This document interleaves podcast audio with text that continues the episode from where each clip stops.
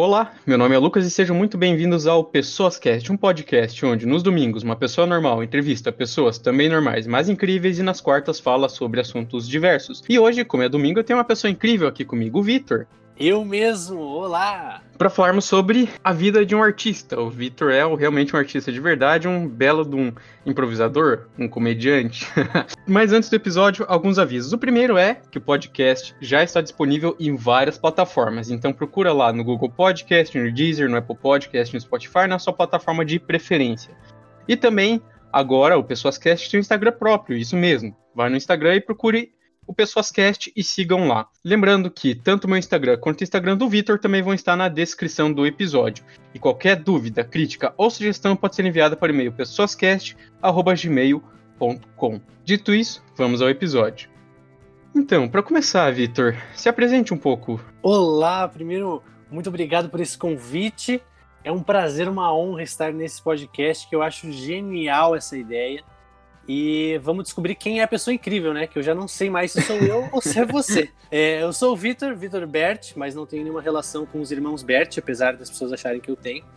Tenho 23 anos, eu faço muitas coisas da vida e às vezes não faço nada. E deixa eu ver o que mais. Não sei, eu tenho 1,79 de altura, que é muito diferente de ter 1,80. Já, já é importante deixar isso bem explícito, assim. Uhum. Meu nome é Vitor, é, é Vitor sem C e com acento no I. Olha que interessante. Interessante esse dado, porque a minha mãe é professora de português. E Vitor é uma palavra paroxítona terminada em R. Então ela tem que ser acentuada na sílaba tônica. E eu imagino a minha mãe pedindo para isso ser feito logo que eu nasci. Enfim, é um, é um adendo aí que meu nome tem acento no I. Olha que interessante, nem todo mundo sabe disso, Lucas. Isso é especial para você. Cara, pois é, nem é. eu sabia. Agora eu sei para colocar no título do podcast. Eu também imagino sua mãe lá. Putz, qual que vai ser o nome? Não, deixa eu ver. Tem que ser uma paroxítona com. Isso. Não, tem que ter acento. E ela não queria que fosse Victor, porque na época tava muito em alto o Vic Vaporub. Daí eles achavam que eu ia sofrer bullying na, na sala. E acho que é isso. Eu sou, eu sou Ares com ascendente em Gêmeos. Então, você é ator, escritor, improvisador, comediante, artista, jogador de futebol, malabarista, o que mais que você sabe fazer, cara? não, jogador de futebol não. Se fosse basquete, eu até ia falar ok. Mas não, eu sou mais do, do esporte com as mãos do que com os pés. Cara, então, eu não sei fazer muita coisa, mas não, confesso. Na, na cozinha, por exemplo, sou um desastre. Não, não recomendo. Inclusive, meu maior medo eu, eu até fico um pouco receoso de falar isso, mas meu maior medo é que um dia me inscrevam no Masterchef, assim, sem eu saber. Que eu, não ia, eu não ia conseguir fazer nada, eu não ia conseguir fazer nada, ia só levar bronca, e eles brigam demais, assim, eu tenho muito medo, real. Nossa, sim, cara. Mas é, essa pergunta que você faz é interessante, porque eu entendo que quando uma pessoa é da arte, de alguma área da arte que seja, eu percebi que dificilmente é, ela fica só em uma área, sabe? Uhum. Então, geralmente o artista ou a artista que é conectado com a arte, assim, é muito comum que a pessoa explore realmente mais de uma área. Então é isso, é isso que você comentou são os meus focos artísticos, né? É, atuação, gosto muito de escrever, improvisador, comediante e tal, são coisas que eu direciono mesmo esse foco artístico. Mas eu brinco um pouquinho com música, desenho de alguma forma, né? E quando eu digo brincar, não é no sentido pejorativo, mas é no sentido de que eu não tenho o objetivo de viver desse, desse setor, mas eu sou sensível a isso também.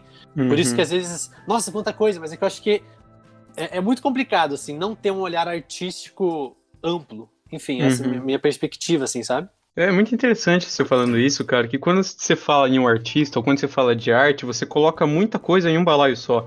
Você fala, uhum. pensa, um artista. Você pensa numa figura de um artista. Mas um artista pode ser várias coisas diferentes. É igual quando se pensa, ah, tal pessoa é médico.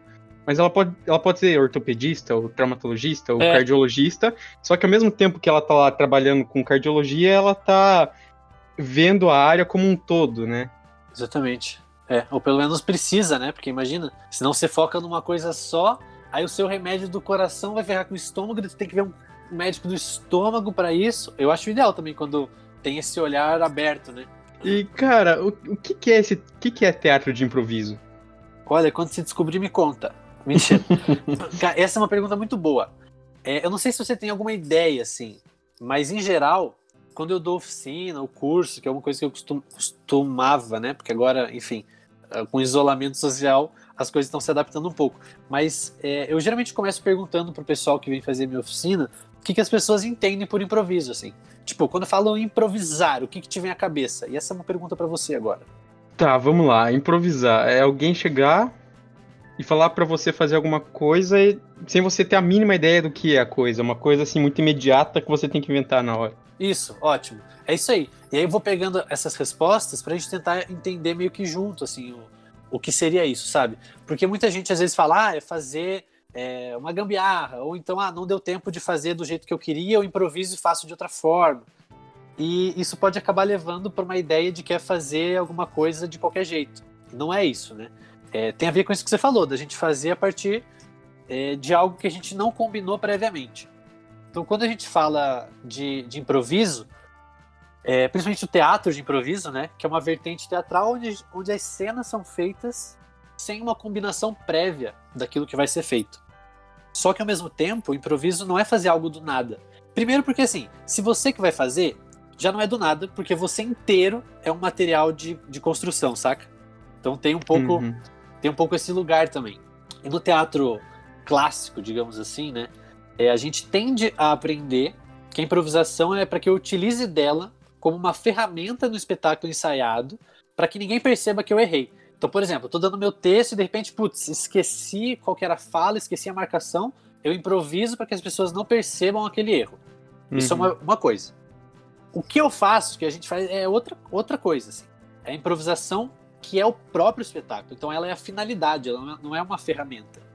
É, as pessoas que vão assistir um, um, teatro de improviso, elas sabem que o que elas vão assistir é uma coisa que vai ser improvisado, que a gente não combinou e que a gente está ali para errar. Então é, esse é um dos nossos objetivos. A gente está ali disposto a fazer algo que a gente não sabe o que é.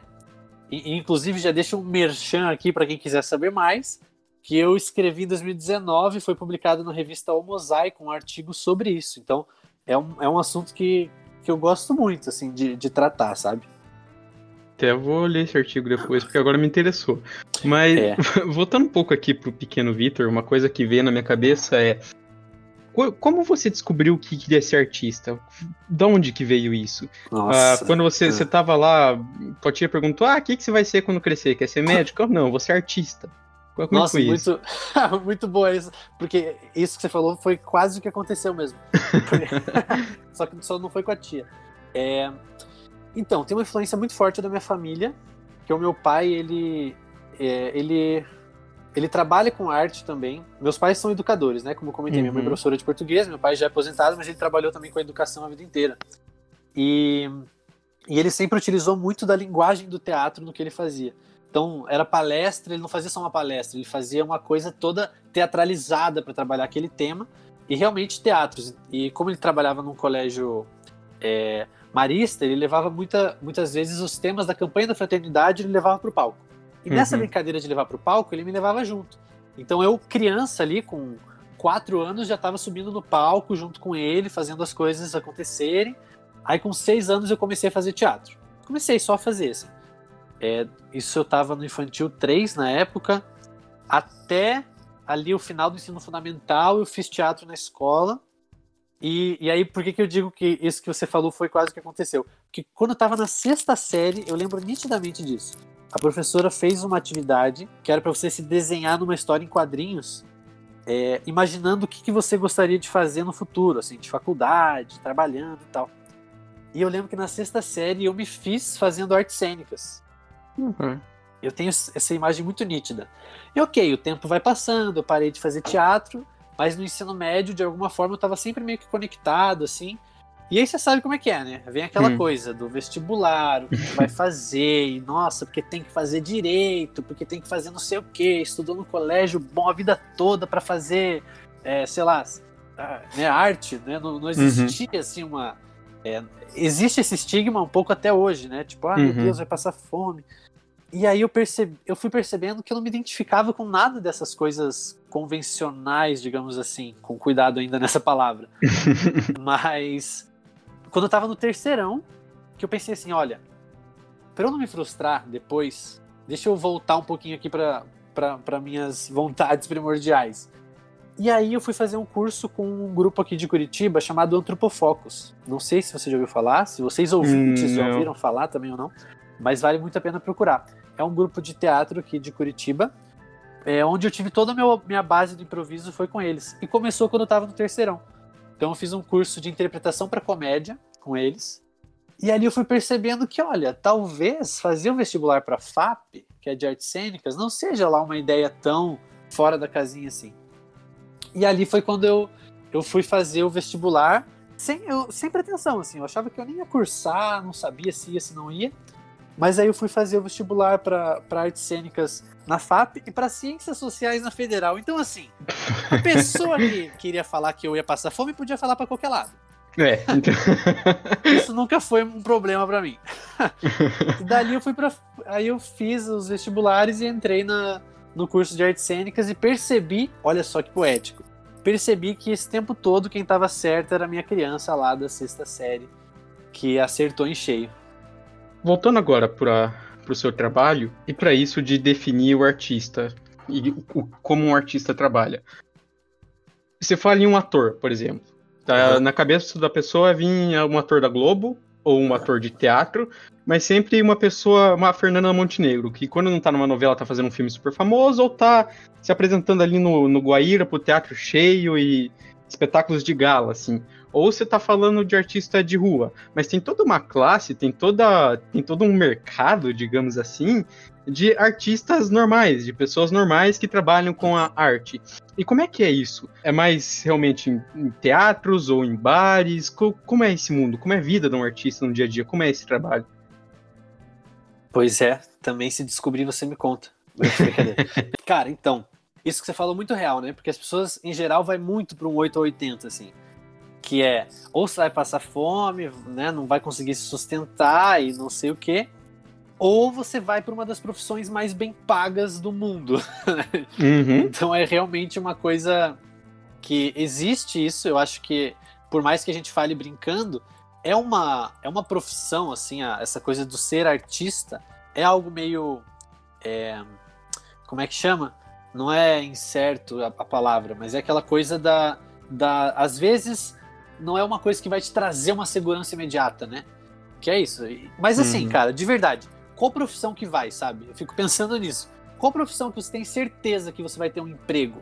Cara, nenhuma. Até você Não, falou de direito ali, eu fiz direito, eu fui essas pessoas que foi fazer ah, só por fazer. E aquela coisa, você pensa, ah, vou fazer direito porque vou ser advogado, vou ter dinheiro. Mas se você vai na esquina ali, chuta uma, árvore, uma árvore cai cinco advogados frustrados da árvore, tá ligado? Então. eu vou fazer esse teste, eu vou fazer esse teste. eu é, recomendo. Então, exato, você não tem essa segurança, às vezes eu acho até um pouco romantizada, assim, porque, cara, não é você fazendo, bem isso, não é você fazendo um curso que muitas pessoas fazem, ou, né, ou sei lá, reconhecido, não sei nem por quem também, mas que, que você vai ter segurança. Então, assim, é, mas onde está o diferencial que eu vejo, né, para um, um artista, para um ator, para uma atriz, enfim, ou qualquer outra área, assim, da arte, você vai, vai precisar do, do momento de um trabalho autônomo, às vezes muito intenso, porque é você ir atrás, às vezes, de trabalho, ou mesmo enquanto companhia, né?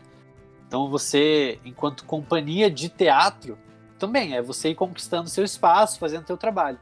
Então, de alguma forma, é muito parecido com outras profissões, mas tem esse lugar do, do incentivo e desse preconceito, às vezes, né? Da gente achar que, ai, ah, mas é é menos, porque a gente não precisa, porque isso, porque aquilo. É só ver agora que o mundo parou, a pandemia, todo mundo em casa, pra onde que a galera recorreu?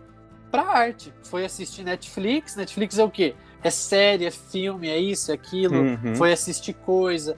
Então, de alguma forma, é, esse lugar de reconhecimento, eu acho que precisaria ser mais explícito, né? Eu, uhum. por exemplo, eu tenho diferentes lugares de atuação hoje. Então eu faço parte da companhia Arvoredo de teatro, que a gente trabalha principalmente apresentando espetáculos de improviso. E pasme, esse ano, 2020, a gente conseguiu fazer seis sessões na Livraria Cultura no início do ano. Cara, seis sessões com Cara, aglomeração. Aglomeração em 2020, meus filhos é. não, vão acreditar, não vão acreditar nisso. Né? Não vão acreditar. E eu acho que tem muito a ver com isso. Você trabalhar assim com pessoas que você confia ou que você possa desenvolver esse lugar assim de uma de uma confiança para fazer funcionar. E, e, tem, e tem algumas coisas também que você vai se identificando. Então, é, aonde você tem mais afinidade de, de trabalhar. É porque a arte eu acho que é uma coisa que é muito difícil para o artista é, é, não se ver fazendo aquilo, sabe? Então, uhum. essa, essa motivação acho que já, já vale a pena, assim. Tipo, você estiver fazendo outra coisa, putz, não me vejo. Então, assim, eu sou, eu sou a favor do vai e faz, sabe?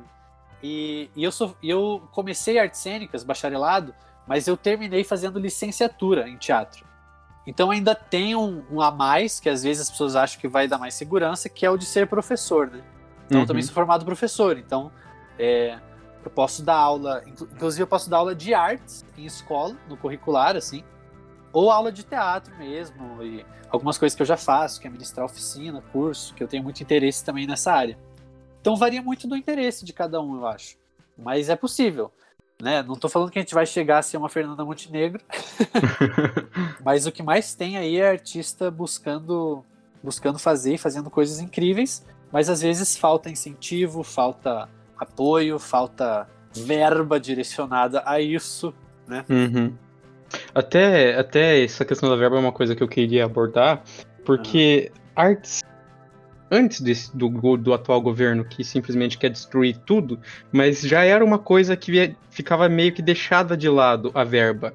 Uhum. Era é, é, sempre aquela coisa, ah, nossa, o Brasil tem tanto problema, cara, por que você vai dar dinheiro pra artista com essa Lei Rouanet aí? Se é dinheiro pra vagabundo, não sei o quê. Sempre foi muito difícil conseguir verba pra artes.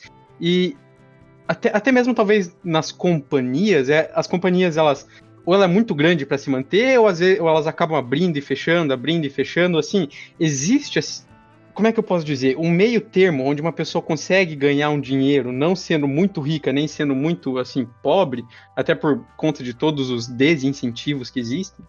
Aham. Uhum. É, se você descobrir esse meio, me avisa. Cara, existir existe, né? Então, é, a gente olha.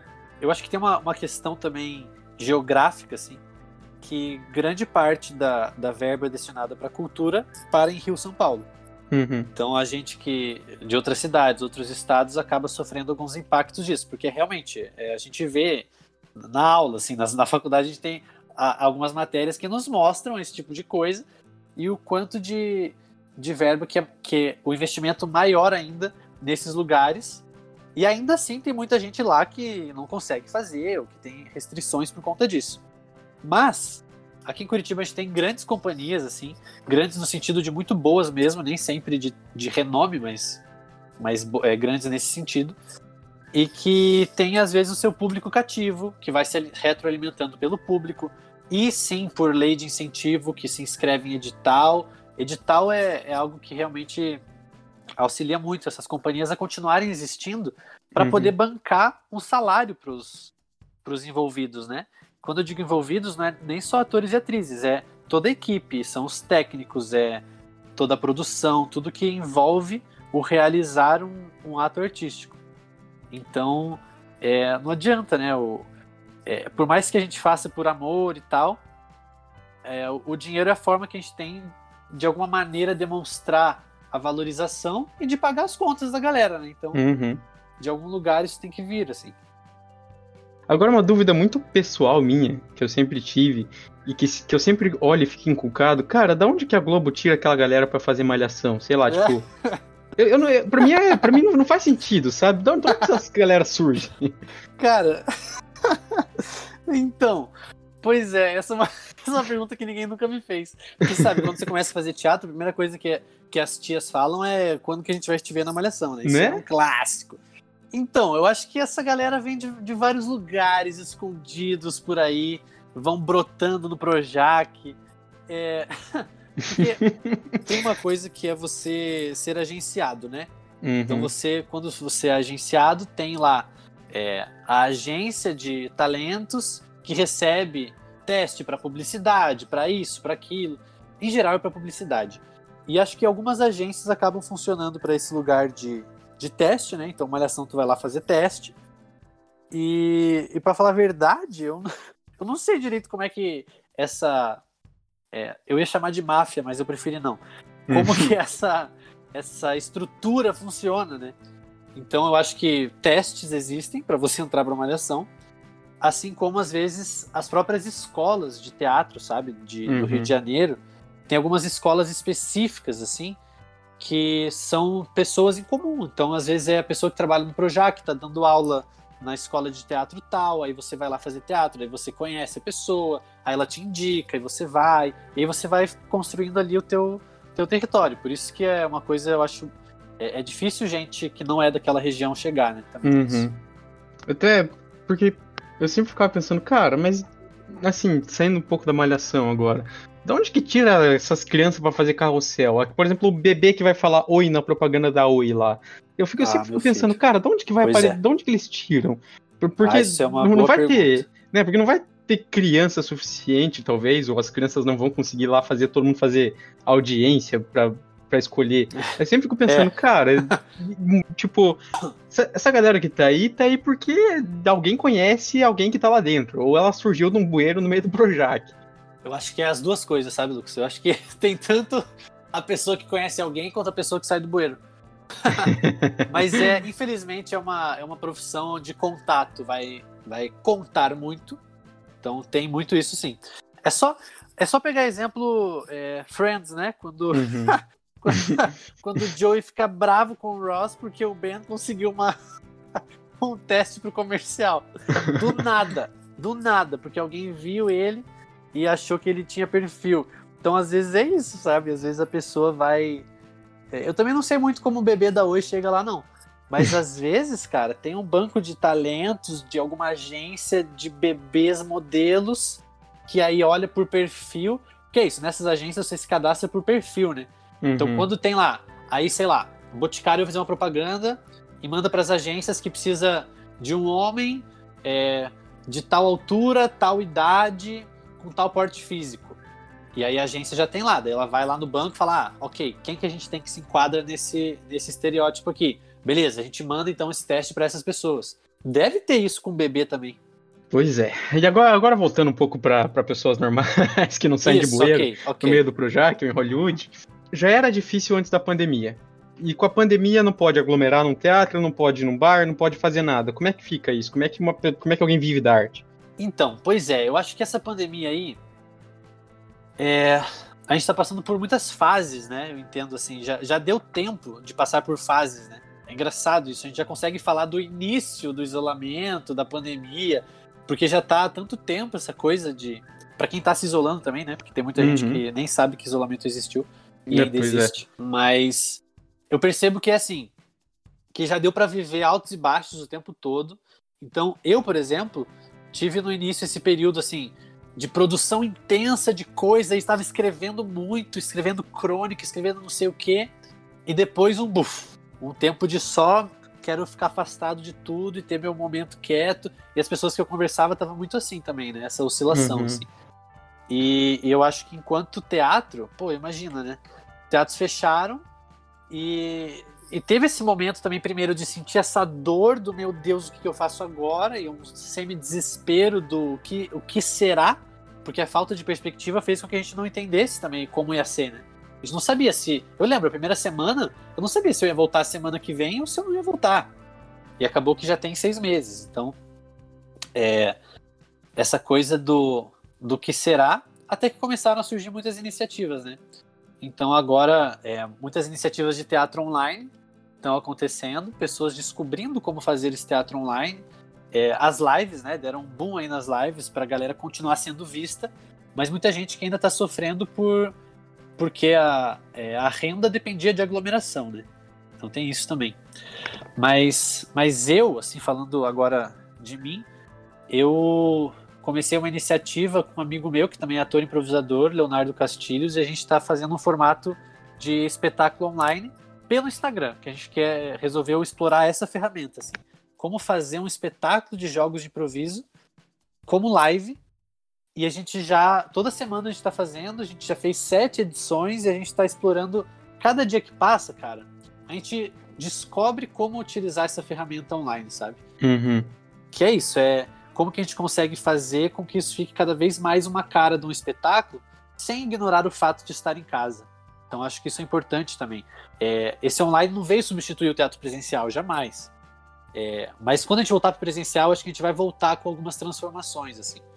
Então isso está sendo bem interessante de perceber. Eu mesmo comecei a fazer vários cursos, assim, na, na pandemia, e um deles é, inclusive, sobre isso: é como fazer improviso online. Entendi. Que, que massa, cara. Apesar dos pesares, as pessoas acabam descobrindo ou se descobrindo durante esse período de, de isolamento. Pelo menos pois é. Pois é. Que eu não tenho o que fazer, né? Pois é, então. Tem que se descobrir. Mudando agora um pouco pro Victor, você, você é vegetariano, né? Você. Como é, como é que é isso? Você sempre foi vegetariano ou teve algum motivo que fez você virar? Isso, sim, sim, sim, sou vegetariano. É, eu sou vegetariano já tem cinco anos. Foi desde 2015, metade do ano desde 2015. Então, você me perguntou motivos, né? Motivações. Primeiro foi, foi por mim, assim. Antes da causa externa, foi a causa interna.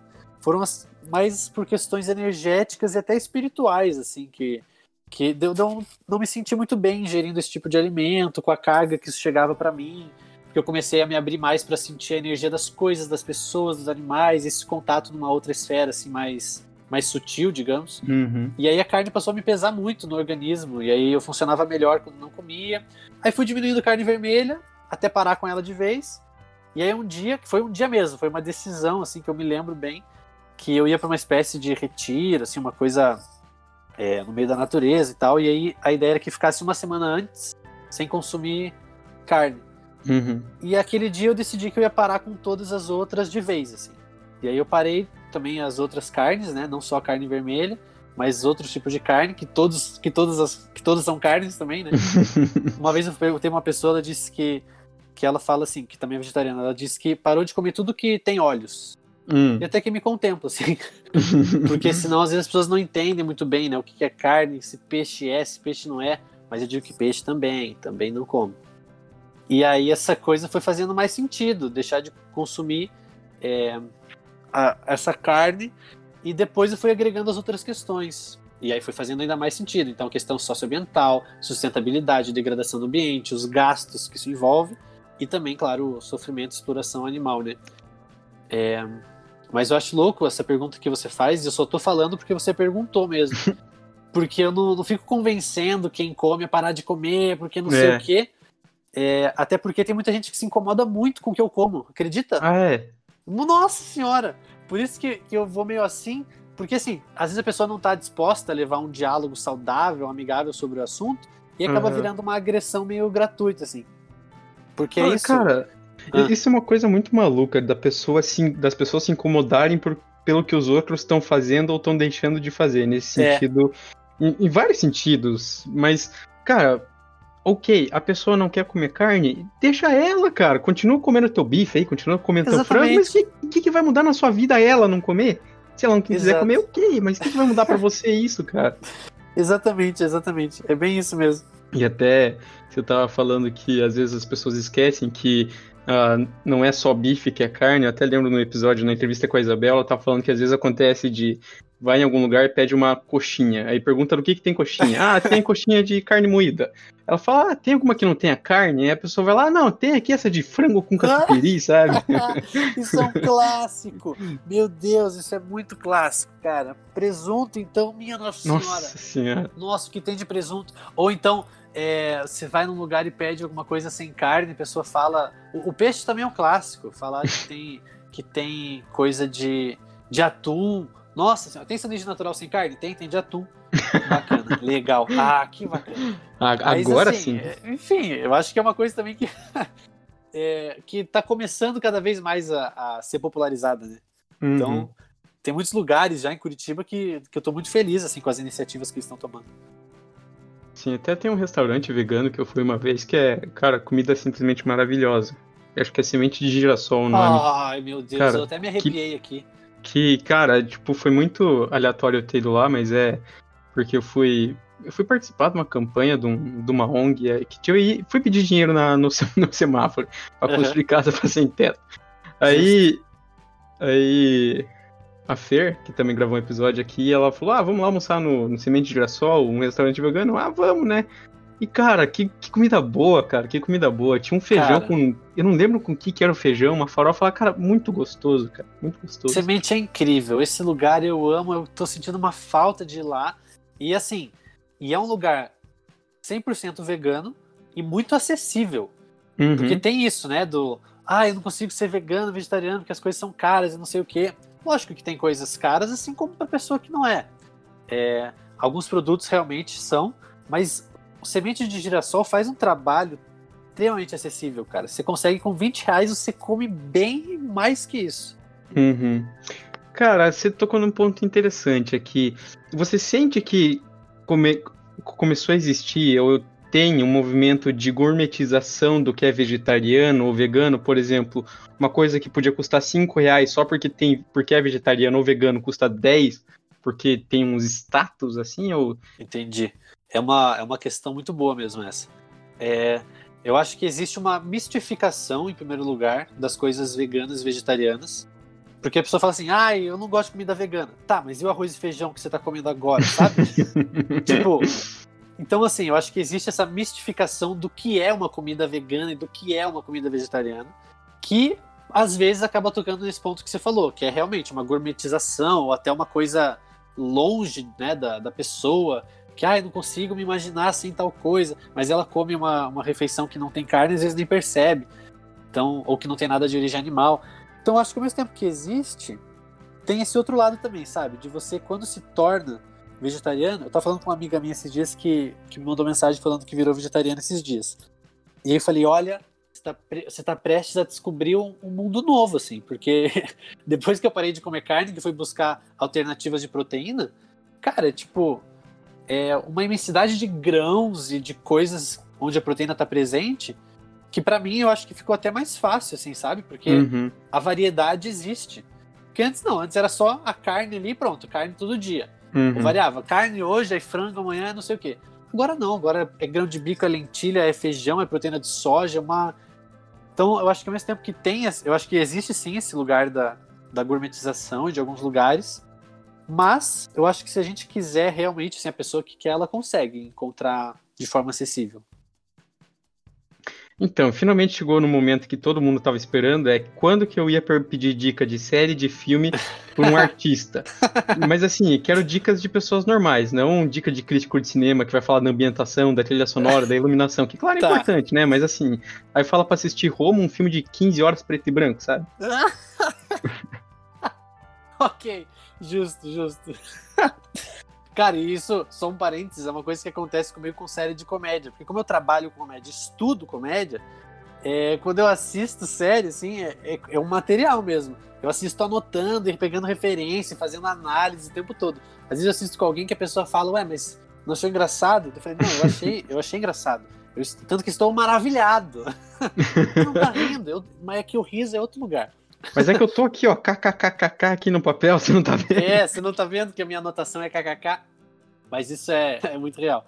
Então, isso é muito louco você perguntar, porque eu tô com uma meta aí, né? Tô com uma meta de zerar Netflix. É uma, uma meta que eu acredito piamente, eu acho que vai ser possível. A minha meta de zerar Netflix, por quê? É uma alusão aquela coisa do videogame, né? Que você tem de zerar o jogo, aquela sensação de, nossa, zerar o jogo. Uhum. E é tudo que eu entendo de videogame também, é isso. Nem sei se a garotada fala assim mais. Mas. Ah, tem que falar. Mas tanto que agora eu, eu também assinei Globoplay e Amazon, que é para dobrar a meta, né? Então, uma só para mim não estava suficiente. E eu, a primeira dica que eu dou é a galera que, que, que pessoas normais fazem isso, que é você abrir o seu streaming e começar a, a eu, eu fazendo o gesto aqui, achando que você tá me vendo. Começar a rodar ele para baixo ali, para ver as coisas que tem e não escolher nada, né? Se fica o tempo que você veria uma série de 40 minutos, você perde sem escolher nada. Não sei se Sim. isso já aconteceu com você. Sim, nossa. Mas acontece com todo mundo. E eu criei um mantra que se chama Só Dá Play, o nome. Só nossa, Dá Play. Cara. Só Dá Play. Me interessou minimamente, eu ia lá e dava play. Nessa brincadeira aí, eu tenho visto muita coisa. Eu tenho conseguido realmente ver muita coisa, assim, muita série que eu tô assistindo. Que as coisas que. Aí a segunda dica: coisas que te motivam a ver série e filme, eu acho importante também essas motivações. Então, por exemplo, para mim, comédia é uma motivação. A comédia que me indicam porque me conhecem é uma motivação.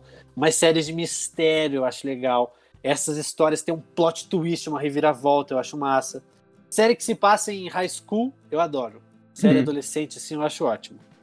E séries que tenham personagens parecidos comigo. eu assisto também. Por exemplo, comecei a assistir This Is Us, já viu? Hum, já escutei. Na Amazon. Pois é, também só tinha escutado.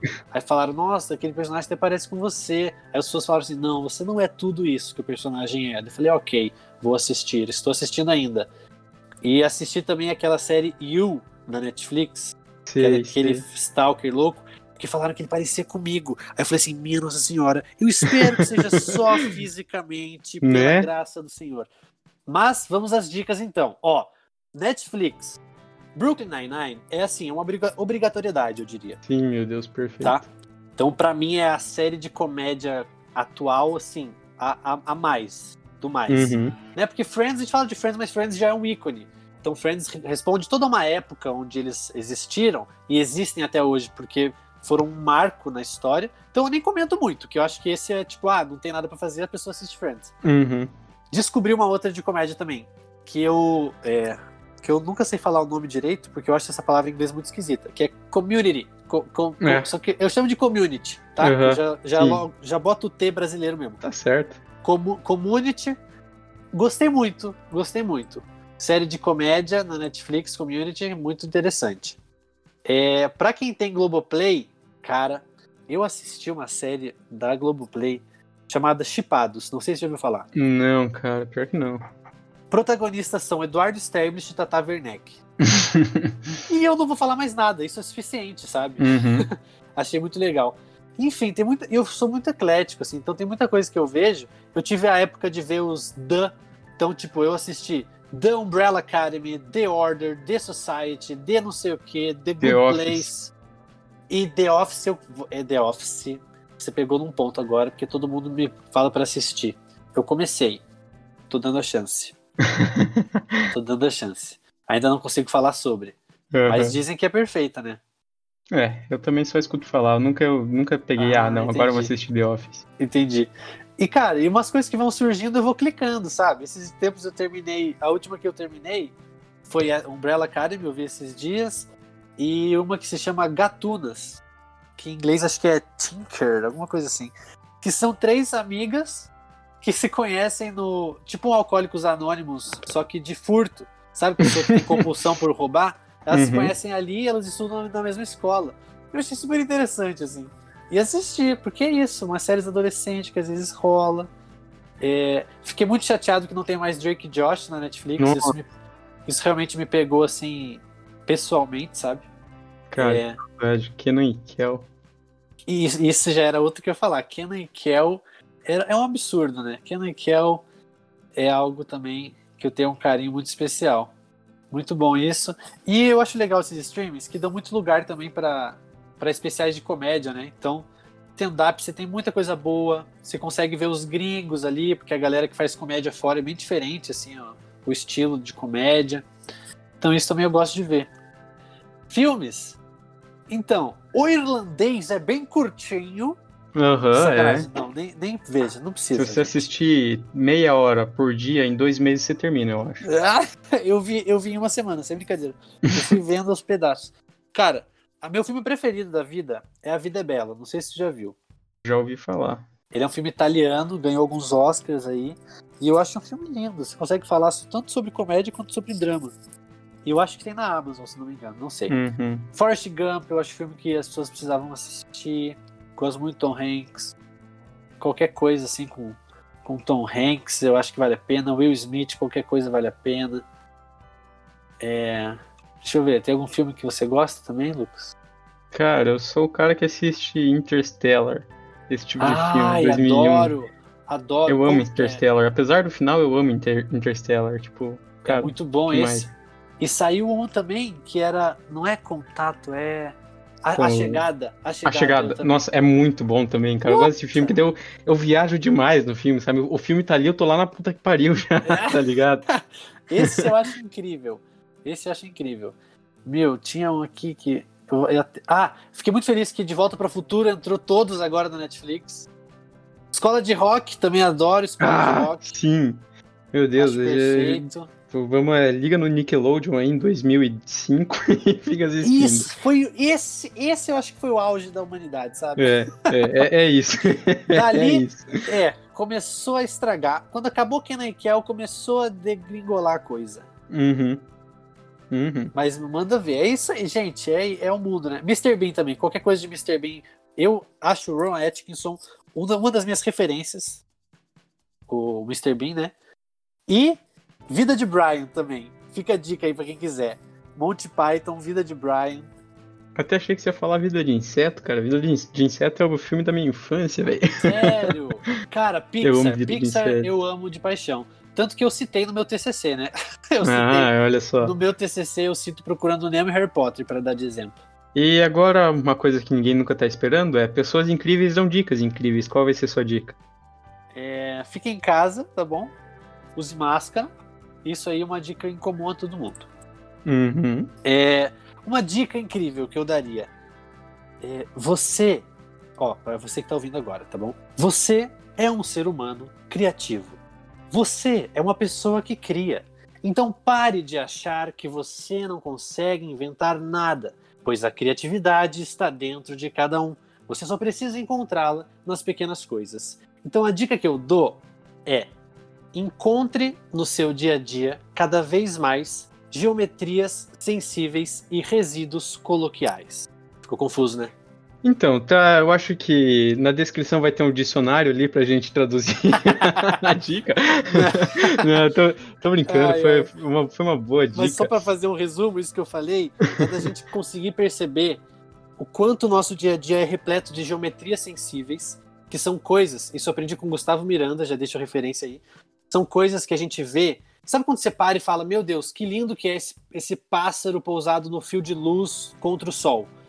Assim, coisas que do nada podem virar arte, eu acho que a arte também está em ter um olhar artístico, e são resíduos coloquiais, são, são coisas que às vezes a gente considera lixo, mas é onde está a essência. E isso na quarentena me ajuda muito a, a manter uma sanidade, assim. É isso. Uhum. Uma dica muito boa.